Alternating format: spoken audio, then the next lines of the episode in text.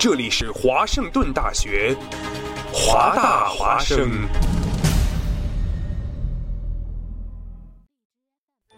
烟雨朦胧，草木常青，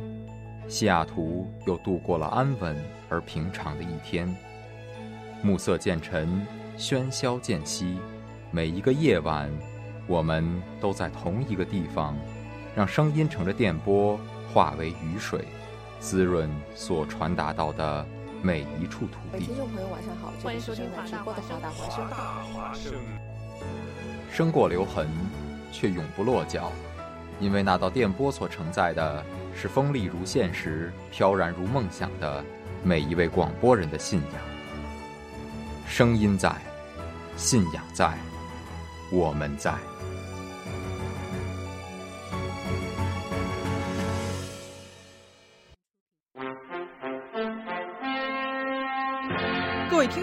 上好！晚上好，今天是十三月三十二日，星期八，农历猴年马月。欢迎收听《网络天下》节目。今天节目的主要内容有：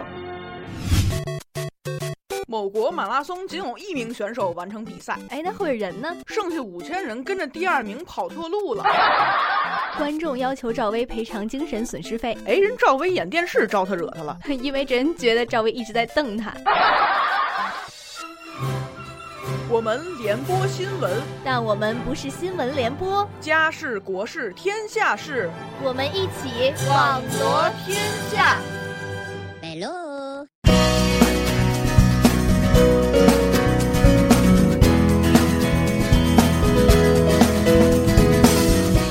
Hello，Hello，大家好，现在是西雅图时间晚上八点零二分，这里是华大华生网络天下，我是主播 Mira。我是主播飞鱼。我是主播丫丫。好的，那么一周不见，欢迎回到我们的节目当中来。嗯，那么这一周呢，我们同样是跟大家继续分享三个新闻。哎，其实最近发现啊，我们因为这个网络天下节目是周一到周四都会有，嗯然后呢，经常就会发生我们主播之间，嗯，大家都要讲这个新闻的情况没。错，这真的是抢新闻，跟大家说太不容易了。真的对本上特别好的新闻都被前面的节目组抢走了。没错，尤其是特别热点的新闻。是的，嗯是的。嗯，那么我们也是在这个战火和硝烟中为大家抢救下来了三条挺有意思的新闻。嗯，没错。嗯，那么今天要给大家分享的新闻是什么呢？呃，今天第一条给大家分享的新闻，其实今天几个新闻都比较相对来说是偏社会新闻多一点。嗯，没错。好的，那么闲话不多说，接下来我们就进入今天的新闻分享内容。没错。那么第一条，我们我们给大家介绍的新闻是什么呢？嗯，第一条要给大家介绍的新闻啊，和这个动物有关，因为动物大家都知道，动物是我们人类的朋友嘛。嗯，但是呢，在某一些地方，就是因为呃，我们平常都会去这个动物园啊、海洋馆去看一下这个，因为在平时生活当中见不到的动物。嗯嗯，但是在这些动物园和海洋馆当中呢，就有一些这个行为不是那么的规范，他们呢就会对动物造成这个伤害。嗯。嗯那么其实就是类似这种事件，我们之前在很多这个社会新闻里面其实有看到过。嗯，就是动物园里面或者是马戏团里面，一般就是大家去看的时候会觉得里面的一些动物好像有点无精打采的那种感觉，或者是它们的身形啊、体重感觉会比正常的，就是它们正常来讲会要轻一些，所以看起来状态可能会没有那么好。嗯。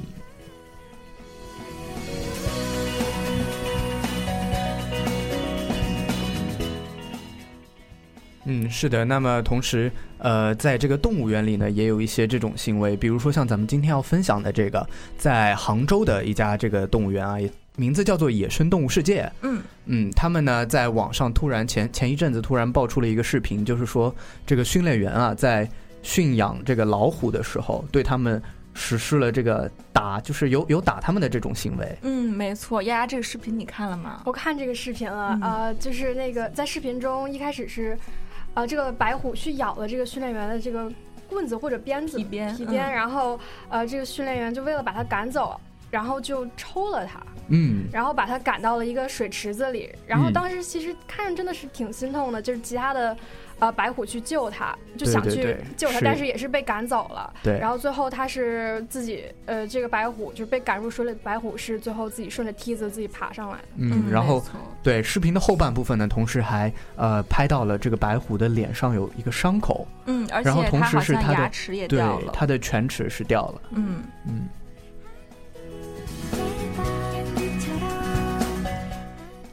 那么就这段爆出的视频呢，网网上有很多这个网友进行了热烈的讨论啊，都认为这一家这个野生动物园，它就对这个白虎呢实施了一些这个虐待性的行为。嗯，对，因为从当时现场这个视频来看，确实是，呃，在这个表演的过程当中呢，这个白虎就是有点不听驯兽员的这个指挥，然后就是有点拒绝表演的感觉。那么那这个时候，驯兽员就是采取了相对来说可能比较残忍的方式，就是采用了体罚这个方式，并且从当时这个视频上看起来，就是呃，我们大家心目当中的这个兽中之王的形象在里面是感觉很委屈的样子。嗯呃，然后同时让我觉得看起来特别心酸的，就是像刚才丫丫说的，呃，当时是在这个白虎被赶下水池之后，其他几只白虎是都跑过去要去安慰它那种感觉，让人看了就觉得特别的心酸。对，其实这一幕有一种那种嗯人性和兽性进行一个对比的一种感觉啊，嗯其实有点让人感觉惭愧。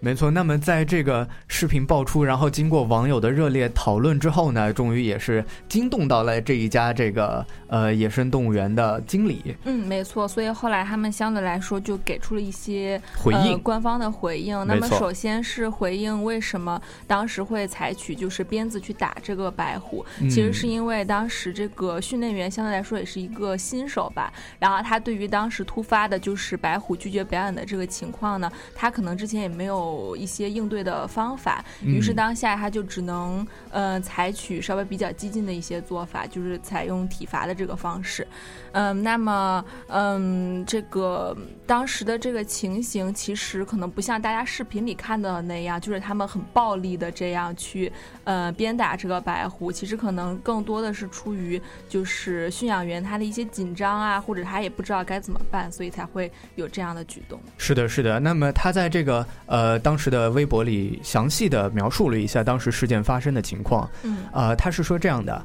事件发生的时候呢，这个驯养员他手里拿的是指挥棒，嗯然后呢，这个正在做的动作呢是他要指挥白虎从一个点走到另一个点。呃，正常情况下，白虎应该会按照这个指令走到那个点，然后呢会舔一舔它这个放在指挥棒上的生肉，嗯，就是也相当于是一个奖励嘛。嗯嗯，然后呢，呃，在这个过程当中呢，这个白虎反常的咬住了指挥棒，它没有走到指定位置，并且有这个比较有攻击性的行为。嗯。然后当时这个驯养员就驯养员就比较紧张了，呃，然后另外几位驯养员呢也通过手上这个拿着的皮鞭想要去控制这个场面，嗯。就会造成了一个看上去是几个驯养员一起在逼打这个老虎的样子。嗯，是的，对，但实际上呢，其他几位驯养员并没有去用皮鞭抽打白虎啊，他们只是打地上，然后发出这个啪的这个响声，呃，去试图吓唬这个白虎，让它松口。嗯，对的。其实因为类似于像这种情况，之前我们其实也有看过有一些新闻报道，比如说，呃，在表演的过程当中，突然像白虎啊，或者是豹子之类比较凶猛的这种动物，可能突然在表演的过程当中突发了一些小情绪，导致呃误伤人啊，或者是不听指挥，做出一些危害到呃其他人或者其他动物的一些事情。嗯所以可能这个解释在大家看来其实还可以，我觉得还算是合理吧。对，嗯、就是因为确实是以前出现过这种情况，而且他们当时这个反应就，嗯，就是这个马戏团的官方给出的这个回应来讲，他们其实当时是没有，嗯、虐待这个白虎的，只是采取一些平时他们训练当中会用到的特殊的手段来，就是，嗯，怎么讲，惩罚他一下，或者是吓唬他一下，这样让他能够，嗯，克制一下自己的情绪。嗯，的确。然后之后呢，经理也对于这个白虎身上这个伤口和缺失的虎牙做了一定的解释。呃，这个伤口虽然的确是很明显，但并不是由鞭子抽打导致的。真正的原因呢是皮肤底下的淋巴结伤痕是淋巴结发炎之后正在结痂的样子，并不是虐待所致。并且他还指出，就是这个虎牙的缺失，嗯，是因为正在换牙，而不是呃直接被拔掉了。是的，是的，而且他在这个呃微博后面其实也列出了这个老虎大概几岁到几岁换牙，所以说我觉得还是比较有信服力的。嗯。嗯，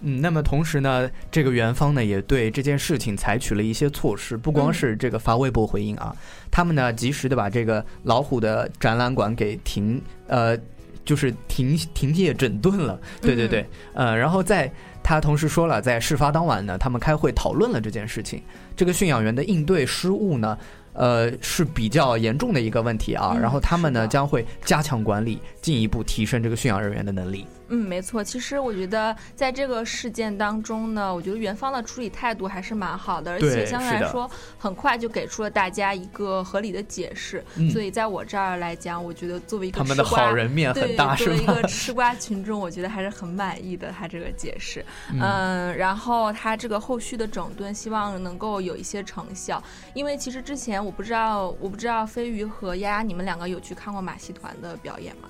呃，我很小的时候看过。我是不怎么敢去看马戏团的表演，尤其是这些，对，尤其是这些猛兽一类的。对，我是记得我印象里面只有很小的时候有一次去看过，但是在我长大之后，我个人是特别排斥这种就是嗯马戏团的表演的，因为在我来讲，我觉得没有什么太大的意义。就虽然能够看到那些动物呃做出一些让人觉得很叹为观止或者你难以想象的，觉得这些动物怎么能跟人类一样聪明，或者还能听懂人类的这么。这么多指示，嗯，但是在我这儿看来，我觉得。嗯，我觉得他们还是应该属于大自然，因为大部分的这些动物虽然在训练的过程当中，我觉得嗯很少可能会发生虐待它们或者是嗯就是鞭打它们啊这种比较残忍的行径，但是对于动物来讲，尤其是像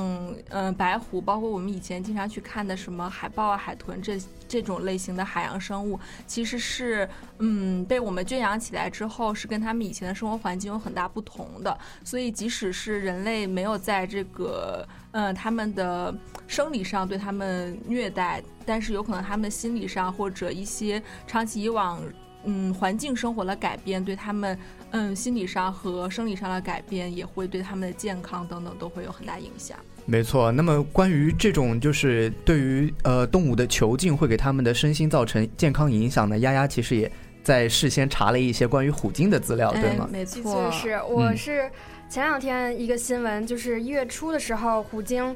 特别热门的虎鲸提里库姆它去世了。这个本身是一条虎鲸去世，其实并没有什么可值得让人关注的。嗯，但是这条虎鲸是非常不同的，它是真的是非常出名，它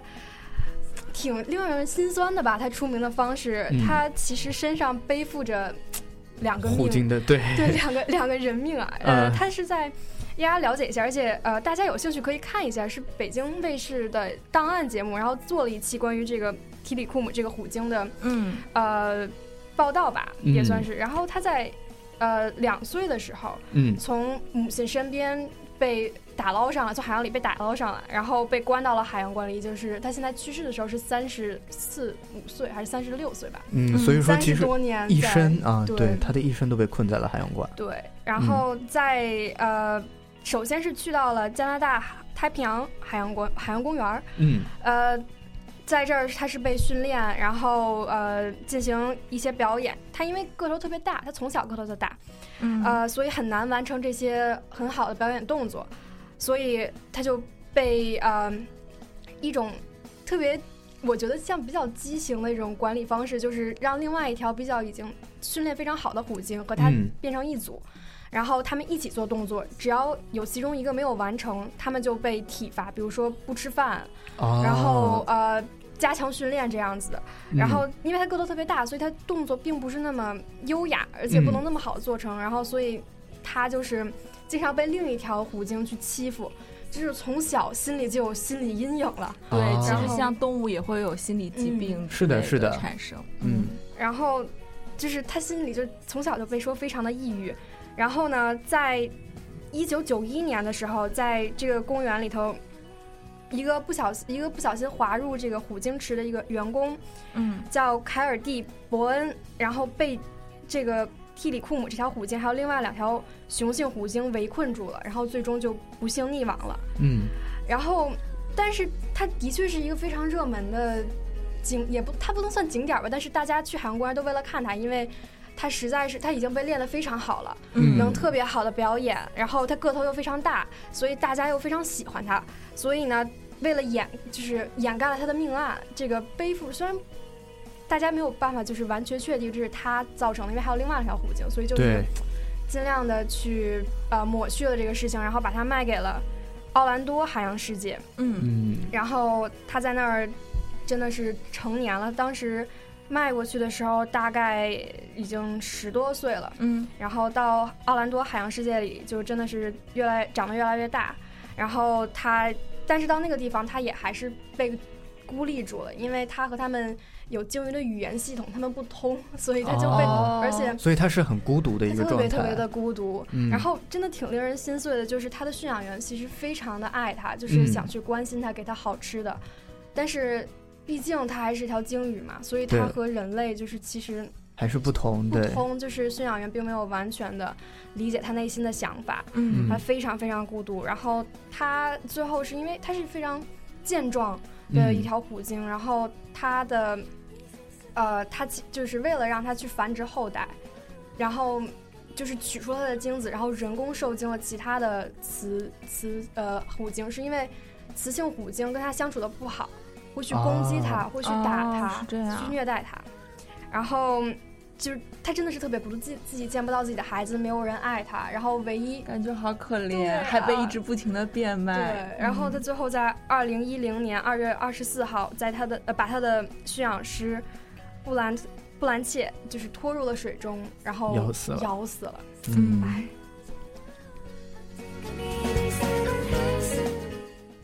是的。那么据我们所知，就是现在我们在美国大部分的这个海洋世界看到的虎鲸啊，都是这个虎鲸的后代。哎，没错，其实其实米尔很惭愧的说一下，其实之前我还去过那个就是圣地亚哥的 Sea World，当时嗯去看了虎鲸的表演，然后当时觉得真的感觉很震撼，因为嗯，能够在我们现实生活当中看到一个那么不庞然大常对那么不常见的一个海洋生物，而且每年其实像我们，因为西雅图靠嗯、太平洋海吧，对吧？嗯嗯，所以我们每年就会有观鲸的时候，所以很多其实住在这边的，或者是住在东海岸的那些人都比较喜欢去观鲸，因为觉得是一个很难得一见的这么一个场景。嗯所以当时我去 Sea World 的时候，还是去看了一下，因为它是一个比较著名的表演。但是也是在我看完之后，应该是去年吧，还是前年的时候有出来，就是这个虎鲸的这个新闻，当时一度特别的火，然后才知道我们现在看到的大部分虎鲸其实都是它的后代。对，是的，而且就是正正如我们这个听说的那样啊，真的是在海洋世界，这个虎鲸生存的空间非常的小。让飞鱼记得之前读过一个报道，就是说虎鲸它每天正常的在海里的成年虎鲸的话，它每天要游上万公里还是上万里，呃，对，就非常非常远的一个活动距离。然而，他们被关在海洋世界当中呢，只有可能就只是仅仅能容得下他们的身躯那么大的游泳池。对，因为其实当时我们我去看那个表演的时候，我们看到那个泳池，我我觉得估计起来大概是能够同时容纳下四五只的感觉。嗯，但是实际上在，嗯海洋里面，这个虎鲸它要生存的环境可能是需要几十倍于它，甚至几百倍的这种海域才能够它正常的这个运动量和生存的空间。是的，所以，嗯，就是可以，大家可以想象他们的这个运动，还有平时的一些日常生活，在这个泳池里面都没有局限性。嗯嗯，的确是。啊，丫其实更惭愧，因为丫真的到过奥兰奥兰多的这就是佛罗里达这个海洋公园儿，然后嗯这个表演就是蒂里库姆他进行表演叫《相信》，然后我真的也真的看过这个表演，嗯，所以我自己真的是觉得当时觉得是非常震撼，就是呃人和虎鲸能有这么好的互动，但是现在想想。蒂里库姆一条长达七米的一条虎鲸，然后被囚禁在这么小的地方，就是为了给人们提供快乐，其实真的是非常残酷的事情。虽然这个表演是为了让大家呼吁大家去保护动物，然后嗯关心动物，但是这个形式真的现在让我想想，真的挺残忍的。是的，嗯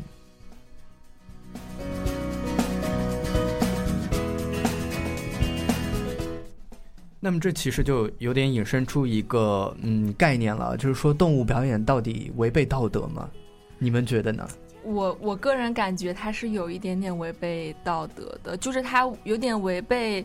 嗯，大自然的这个规则，因为实际上我们、我是觉得人类虽然站在就是这个生物链的顶端，对吧？目前来讲是这样的，但是，嗯，我们平时为了自己的就是这种温饱的问题，嗯，比如说我们可以去吃其他一些动物啊，猪牛羊等等，或者其他的，嗯，其他的一些动物，嗯但是这是出于就是对我们来讲是。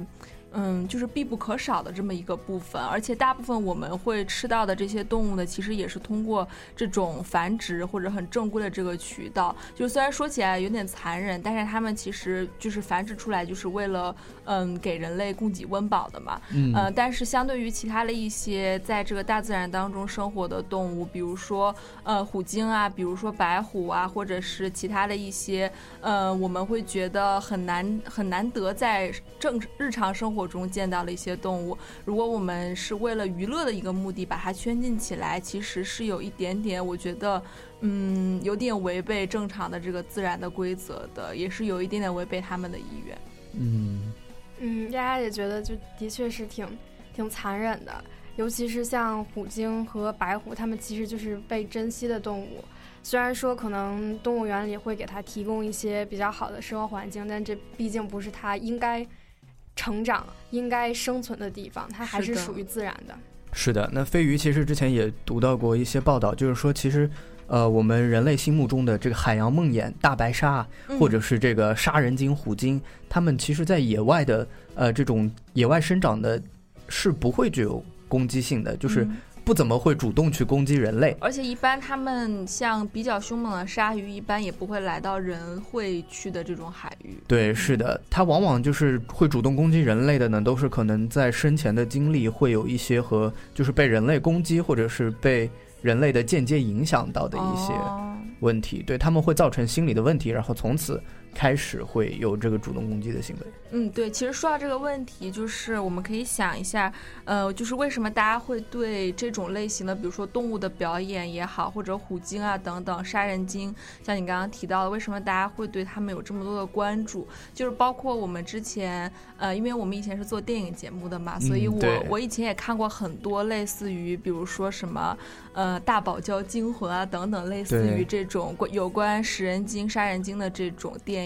其实我觉得可能更多的是因为大家对于海底世界的一种不了解吧，就是我们嗯始终都是想去探寻一些我们不了解的领域，所以我们可能会采取利用这种方式，比如说把他们带回来，对他们进行训练，然后发现他们的这个智商或者他们这类动物也有很多可发掘的潜能。所以其实我觉得大家之所以这么热爱马戏团表演啊，或者是这种海洋生物的表演，其实可能更多出于是对他们的不了解，或者是有一种感觉他们很神秘的感觉。嗯所以我觉得可能将来在未来的有一天，当大家真正的能够了解到，就是他们的这个嗯正常的一个自然生活环境，对于这些嗯海洋生物也好，或者野生的这些动物们也好，是一件很重要的事情的时候，可能我们就会慢慢的不再去看这些表演，开始慢慢让他们回归大自然。是的，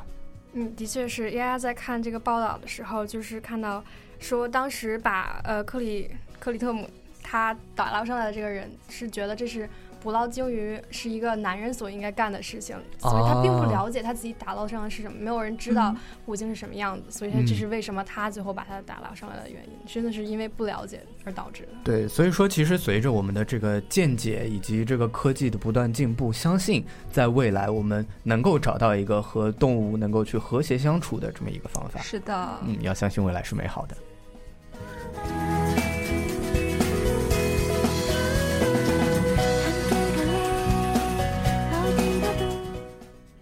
好的，那么今天的第一条新闻呢，就给大家分享到这里。接下来呢，送上今天的第一首歌，啊、是杨宗纬的《一次就好》，希望大家喜欢。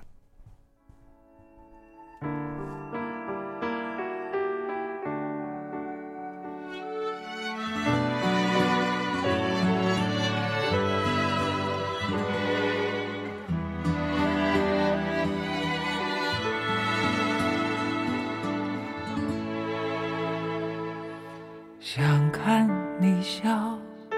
想和你闹，想拥你入我怀抱。上一秒红着脸在争吵，下一秒转身就能和好。不怕你哭，不怕你叫，因为你是我的骄傲。一双眼睛追着你乱跑，一颗心早已经准备好。一次就好。我带你去看天荒地老，在阳光灿烂的日子里开怀大笑，在自由自在的空气里吵吵闹闹。你可知道我唯一的想要？世界还小，我陪你去到天涯海角。在没有烦恼的角落里停止寻找，在无忧无虑的时光里慢慢变老。你可知道我全部的心跳随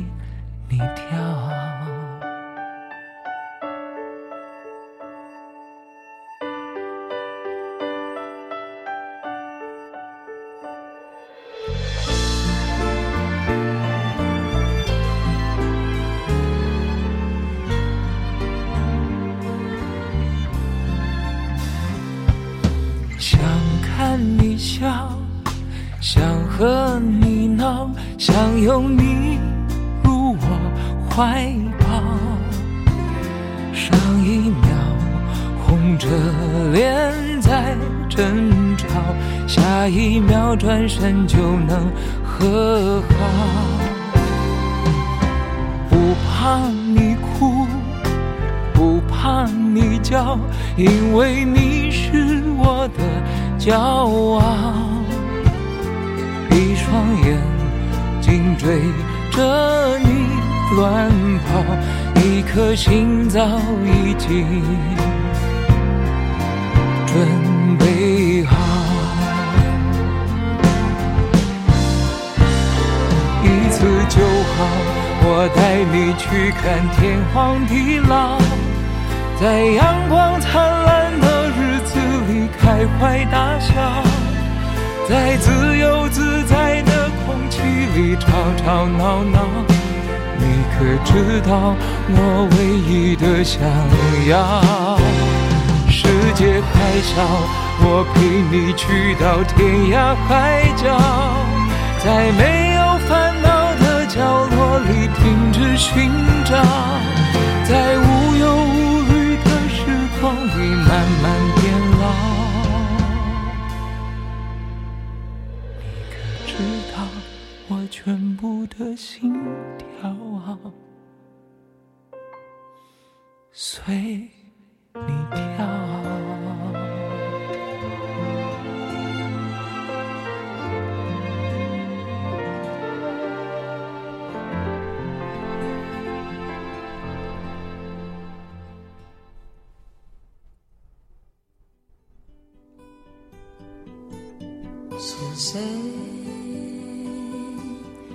敲打我窗，是网罗天下。是谁在撩动琴弦？是网罗天下。是谁送你来到我身边？还是网罗天下。我们不是话题的制造者，我们只是新闻的搬运工。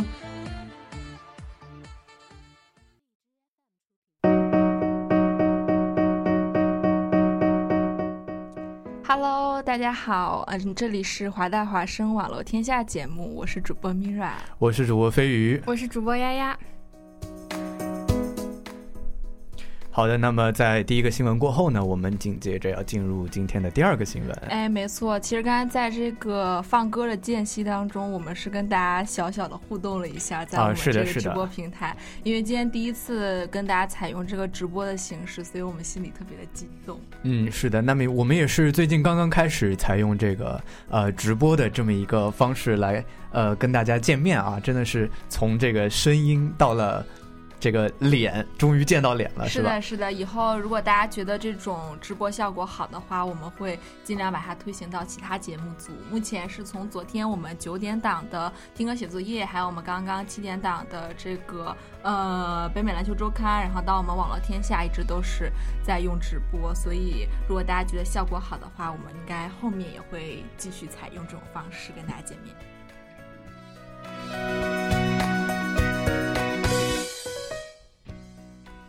好的，那么继续回到我们接下来要跟大家分享的新闻。嗯，呃，那么今天要分享的第二条新闻是什么呢？今天分享第二条新闻，相比嗯上一条来讲，可能让大家觉得更触目惊心一些。嗯然后这个呢，也是嗯前两天刚刚发生了一件事情吧，发生在嗯我们祖国的很美的嗯山明水秀的一个地方丽江，也是我们很有名的一个旅游景点。然后就是在这么一个有很多游客去、很多文青大家特别喜欢的这么一个旅游胜地，发生了让人觉得很不可思议的一件事情啊，就是一个恶性伤人的事件。是的，是一个非常非常严重的一个打人事件。没错。嗯，那么受害者呢是这个三位女性，其实真正被打的好像是这个两位女性，对吧？嗯，没错。嗯，那么他们是来自东北，然后是到丽江旅游的，应该也是趁着这个呃哦，是去年去年其实是去年十一月份的事情这件事情其实已经有一段时间对了。对对，是的。嗯，至于为什么现在才爆出来呢？我后面会跟大家这个娓娓道来。没错。好的，那么这个事件的具体情况是什么样的呢？嗯、其实大概的情况，我不知道丫丫你嗯有没有仔细了解一下他的这个事情一开始是怎样发展的？啊，丫丫的确是前两天在微博上看到了这个。一开始我看到的时候，真的内心是震惊的，真的是我对，尤其是那个图片一图片没放出来，真的当时我就直接吓得把手机就直接关上了。但是呃，他们好像是出去在呃边上呃路边上吃烤串儿，对。然后隔壁桌有几个男的，然后发生了一些口角，口角，没错，嗯对，其实大嗯、事情大概就像丫丫刚才说的这样，其实就是呃有这个三个女生，她们是一起在一个丽江的一个烧烤店吃饭。那当时呢，她们是被这个老板安排到了单间里面，然后她们几个人就在聊天啊，本来是朋友，很开心的在聚会嘛。嗯、然后呢，她们因为这嗯，我不知道是一个女生还是两个女生是来自东北的，然后她们好像当时就是说话里面会有一些东北口音啊什么的。呃，然后呢，从外面呢就进来了一些，嗯、就进来了好多男的。之后呢，他们就在外面也是在喝酒，然后吃烧烤这样。之后呢，后来呢，他们几个就是听到包间里面这些女生的对话，就有点，呃，不知道是调侃他们还是开玩笑什么的，就是学他们说话啊等等，或者是模仿他们的口音啊，说什么呃一些关于东北的事情之类的。然后一开始呢，起初在包间里面的这几个女生呢是并没有理睬他们的，因为觉得就这种行为很无聊。没但是，后来由于外面这这些男子不断的这个挑衅，然后里面的这嗯几个姑娘可能是有点实在受不了了，就问他到底想干什么，嗯于是两方就在这个时候发生了一些口角上的争执。嗯。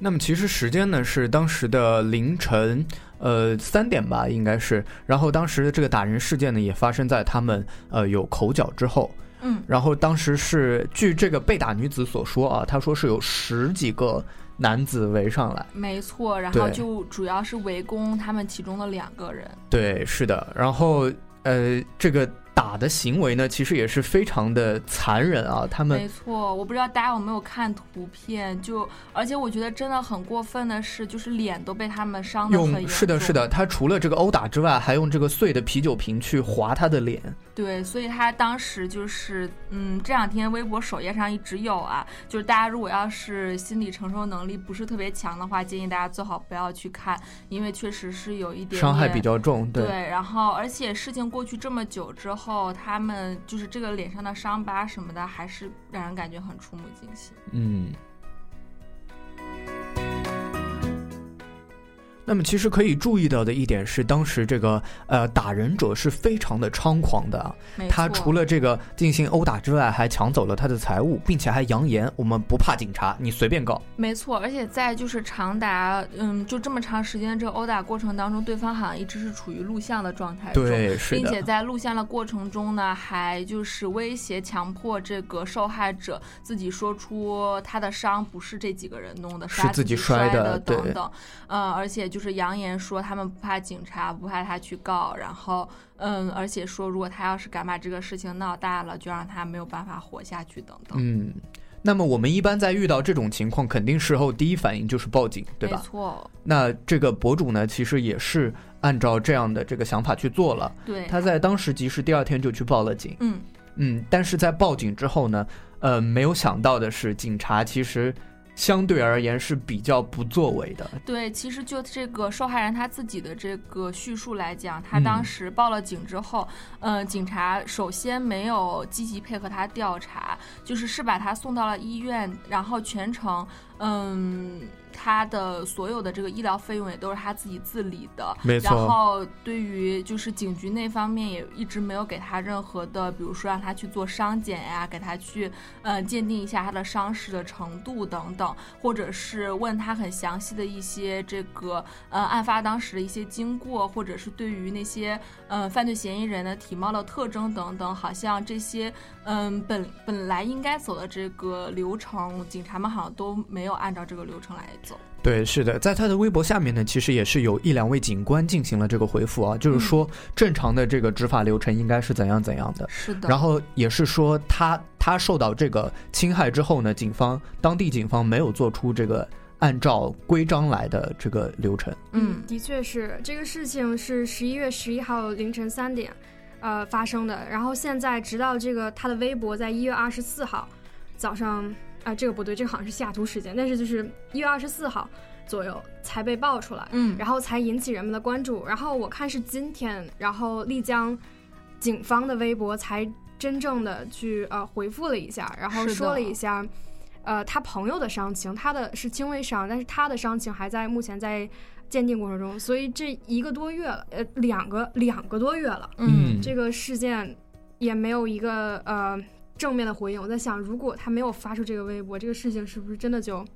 不了了之了？对没错。然后很多这个网民在微博上面也是说，觉得替他觉得很心酸，就是在中国普通的一个呃一个普通人想要维权，嗯，或者是只是想要走正常的司法流程，就不能够去。嗯，警察局去走这个正常的官方的流程，而是要跑到微博上向大家求助，让人觉得真的是有点心酸，嗯是的对的，嗯。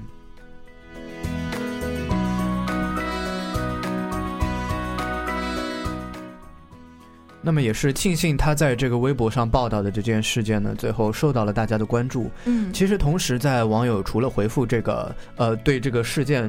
对当地警方表示失望的同时，也有一些这个网友抛出了自己亲身的案例。嗯，没错，就是之前我其实是还有打算去过丽江，因为我一直觉得那儿特别安全，因为就是个古镇的感觉嘛。嗯但是没有想到，随着这个丽江打人事件抛出来之后呢，很多人在网就是底下留言，说出了自己在那边遇到一些有一点这种黑道啊，还是什么这种传言是的，非常非常多的人在说，我们没有办法去确认，但是也希望跟大家分享一下吧。我觉得，嗯是的嗯嗯，是的，还是值得分享一下的。有些人呢，他们说这个当地的这个黑道啊是势力非常的猖獗，然后说当地的导游，你去旅游之后呢，当地导游都会告诉你，在半夜不要出来，半夜就是自己待在宾馆里就好，可能嗯白天相对而言是安全的。嗯，然后同时还说，你们千万不要去招惹那些看上去就是比较像黑帮的这种感觉的人，嗯因为他们真的是什么都不怕。是的，嗯，而且在进行这些就是殴打事件的时候呢，其实旁人很多都没有办法管，包括可能啊，这个当地的警察也是相对而言比较不作为的。嗯，是嗯的。是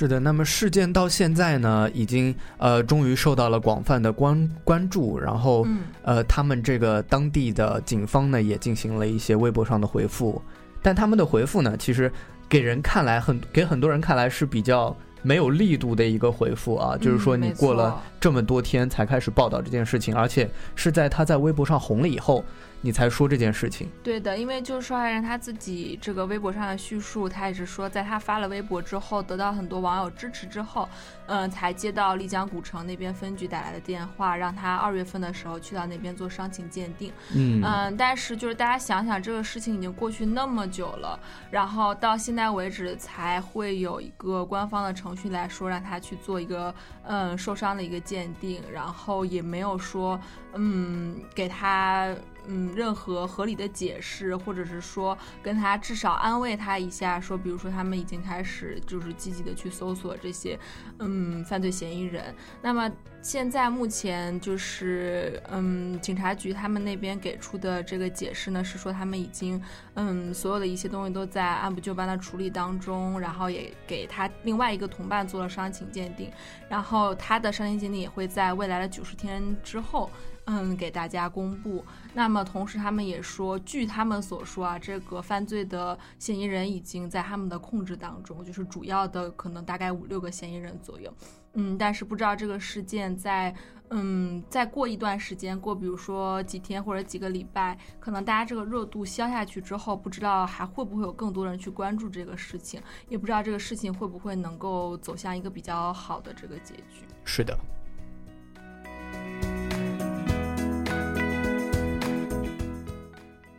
那么我们希望的呢是这个公众的力量，然后以及这个传媒的这些力量，能够呃更多的去弘扬，就是把这些事情都让大家知道，能让大家有知情权，嗯然后同时呢也能够通过大家群众们的力量去呃改变这个事情的走向，能够让当地的警方有些作为，有些改变。没错，那么像我们刚刚看这个直播留言里面，Connie 就有说说川普治国靠推特，中国维权要靠微博，嗯然后也是让大家觉得实在是挺心酸的，因为，嗯、就是微博维权这个事情，其实不光这个丽江打人事件有，其实之前有很多，包括呃女童的性侵案，我不知道大家有没有关注过，等等类似这种社会案件，嗯、也都是通过这个微博维权的方式，然后让更多的人知道的。嗯，所以嗯，我不知道这种情况会不会在未来有所改变，但是至少目前来讲，对于这些嗯，就是没有没有地方去苦诉的这些受害者来讲，可能确实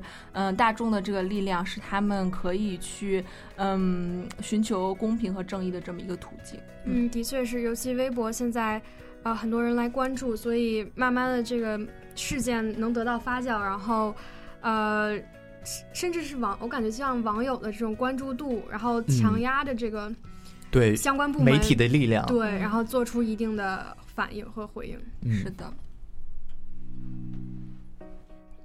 好的，那么这个第二条新闻呢，我们也就聊到这里就结束了。没错嗯，是的。那么在第二条新闻过后呢，我们也是照例跟大家分享一段音乐。那么今天要分享的第二首歌呢，是陈奕迅的一首歌，是前一阵子的电影《摆渡人》里面的插曲，叫《让我留在你身边》，希望大家喜欢。回答。我从来不挣扎，因为我知道这世界太大，太多时间浪费，太多事要面对，太多已无所谓。太多难辨真伪，太多纷扰是非，在你身边是谁？最渺小的我，有大大的梦，时间向前走，一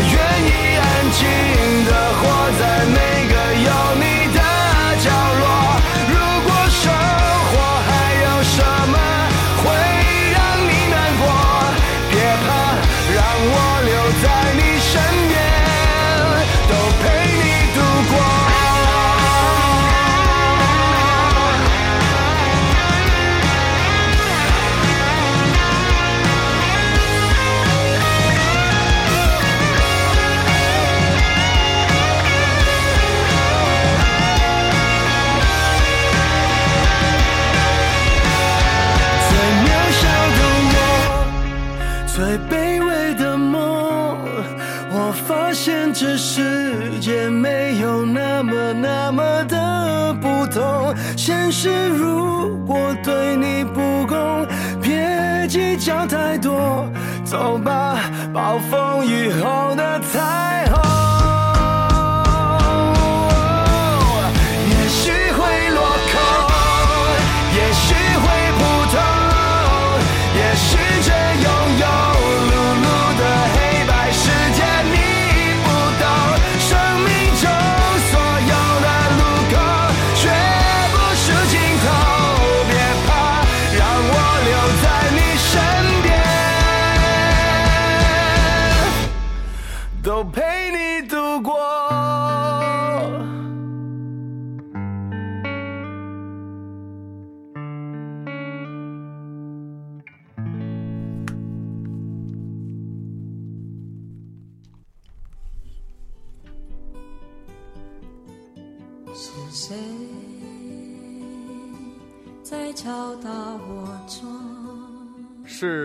网罗天下，是谁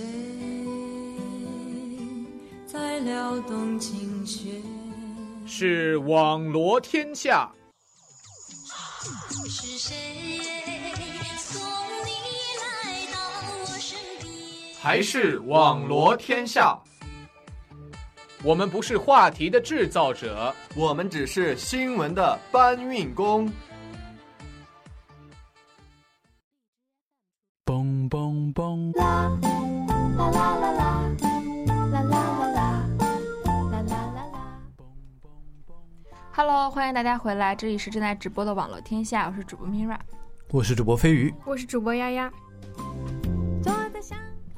好的，那么在短暂的歌曲过后，我们回到我们的新闻环节。嗯呃，那么今天要给大家分享的第三条新闻是什么呢？第三条新闻是关于以前大概是两年前左右吧，嗯呃，因为一起节目而火的一个天才的小神童。嗯那么他当时是去参加了江苏卫视的《最强大脑》这个栏目，然后当时以这个听听音变高度，呃，一个特别有高难度的项目项目，然后当时是取得了当时的很多专家呀，还有包括很多教授的这种好评，说他真的是很难得一见的，对于听觉敏感度极佳的一个天才。是的，那么也是真的是呃配得上最强大脑这个称号啊。没错那么如果大家对这个听音变高度可能没有那么大的感觉的话，呃，它其实同时也是拥有绝对音感的。我相信“绝对音感”这个词大家可能不会陌生，嗯嗯因为我们喜爱的这个周杰伦同学，对吧？他就拥有绝对音感。对，是的。我们在上期节目也给大家稍微讲了一下绝对音感。是的，是的。那么在这个《最强大脑》节目中介绍呢，呃，绝对音感是在九岁之前会发生的一个现象，然后概率呢大概是万中之一。所以真的是非常稀有对。嗯，然后他说周杰伦呢能听四个音的和弦，就是他能够同时呃辨认出这个和弦里面哪四个音。然后这位神童呢当场挑战了一个六到八个音的和弦。没错，就大让大家觉得实在是太神奇了，就是他的嗯、呃听力的辨，就声音的辨识度，而且是很多个声音同时的这种辨识度是起家的。没错，那么就是这样的一位神童呢，他当时是在舞台上这个天赋异禀、熠熠生辉啊，但是没有想到这份天赋让他在舞台上能够就是大放光彩，但是在校园里呢，却受到了这个歧视，也不能说歧视，就是说被当成了异类。没错，对，嗯，他现在再一次被大家提起，不是呃，因为他现在参加了节目，而是因嗯为他在、呃初中的时候遭到了校园欺凌。呃没错他说我记得特别清楚，就是他说他的笔要买很多，是因为他同学就会直接抢走他的笔，对然后在嗯床铺上被别人去啊、呃撒了尿，哇然，后真的是感觉呃。就是很很过分的一些欺凌的行为。对，而且他的爸爸就说，他回到家之后就发现他身上有很多青一块紫一块的伤痕，嗯然后后来就发现是在在就是平时他们在一起玩啊也好，或者是一些过程当中他们推推挤挤，然后导致给他身上留下很多伤痕。其实我们可以就是在想，这个小神童他其实岁数并不大，他只有十几岁的年纪。那么在他嗯，应该在这个年纪同龄年段的。同同龄段的这个小孩，其实也都是比较年轻、比较小的。嗯，所以可能一般情况下家长不会说过多的去关注他在学校里面会不会受到孩子的欺负，因为就更多的可能会觉得都是小朋友嘛，就是小孩之间打打闹闹，所以这个可能也是成为就是这个校园欺凌这些年来不断增长的一个原因，就是因为老师或者是家长一些不关注视忽视，对。对，凡是发生了一些小朋友之间的打斗也好啊，或者争吵也好，大家就会说，哎呀，是小孩之间的，就是，嗯、这个开个玩笑开个笑玩笑，嗯所以嗯。都没有把它当回事情，所以会导致了很多这个嗯青少年儿童的一些悲剧吧。是的，那么他的父亲呢，其实发现这个情况以后，多次向老师反映和校方反映，多次求助，但是都没有结果。嗯我估计也是这个老师可能在这个现实生活当中，也不可能时刻的盯着这些小朋友，估计他可能是叮嘱一下，嗯，或者是批评你一下，之后呢，也就这个事情就过去了。是的，嗯，但是没有想到这个欺凌其实并没有减弱。这个孩子他在第一次上节目的时候，在大家眼里都是非常好动和活泼的一个小孩子，那是他八岁的时候。没错。然后在两年之后呢，在这个报道的笔者采访他的时候呢，说，呃，这个小孩子已经失去了当时那份好动，就四肢有些对比较沉默寡言，嗯比较僵而且目光。也比较呆滞，就是完全没有一个这个年龄段孩子应该有的很活泼的这种感觉。没错，嗯，所以大家就可以想，他在这个校园里面受到的，嗯，这些欺凌啊也好，或者是一些小朋友的排挤来好来讲，也是对他的身心有很大的伤害。所以他的父母就是最后还是决定了要，嗯，带他去一个更适合他、更宽松的一个学习环境，去澳大利亚让他继续进行学习和生活。嗯呃，那么他们嗯，其实也是给出了就是辟谣啊，说并不是说移民到了澳大利亚，而是说到那边希望他能在一个更自由、更宽松的这么一个学习环境里面，能够更好的发挥他的这些天赋，然嗯后能让他的这个性格和心情上都能有一个好的转变。是的。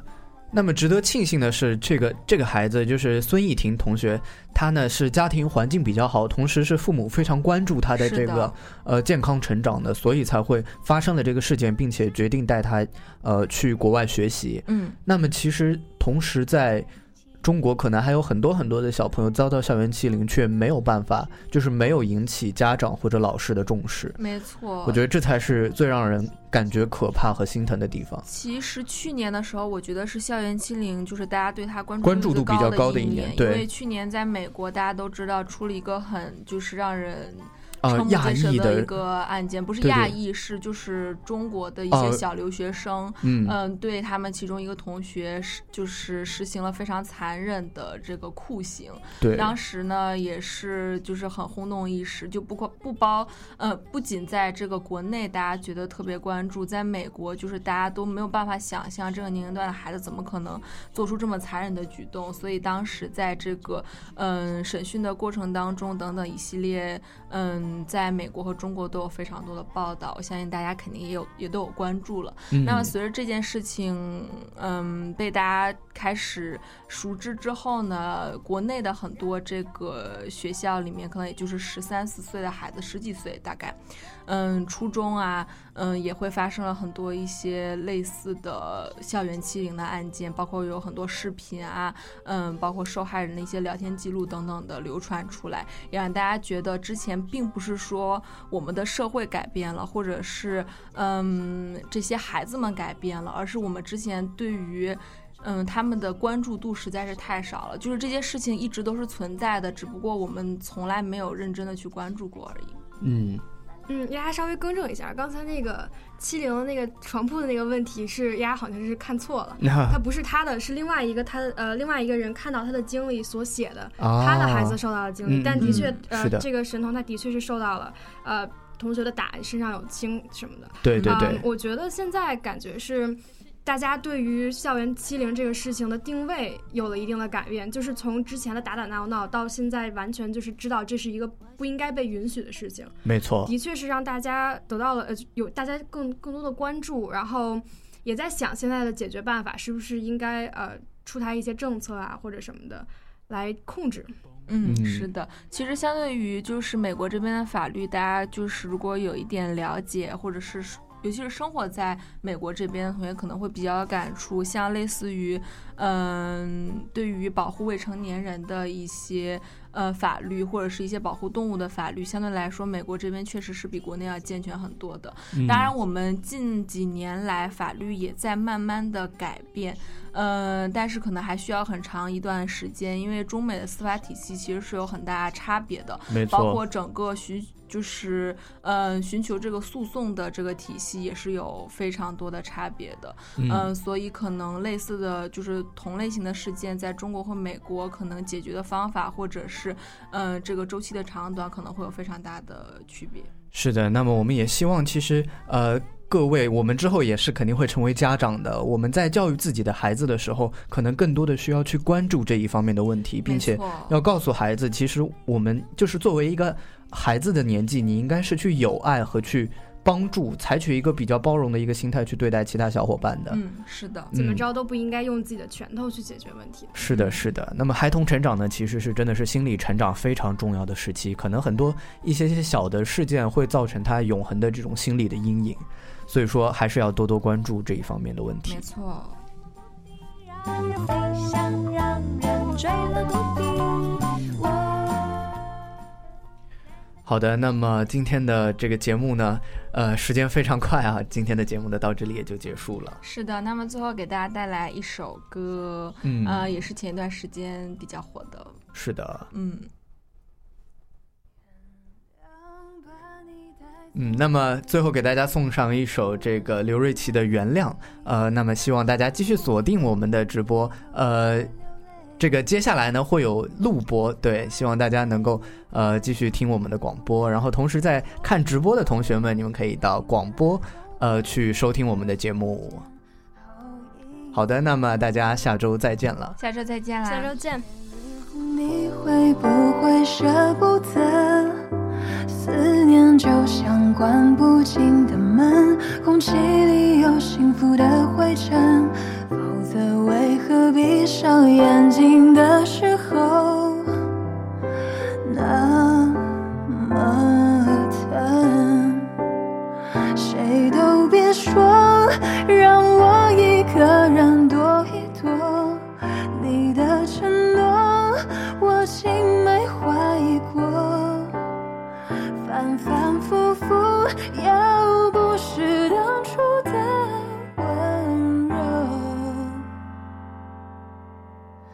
毕竟是我爱的人，我能够怪你什么？原谅把你带走的雨天，在渐渐模糊的窗前，每个人最后都要说再见。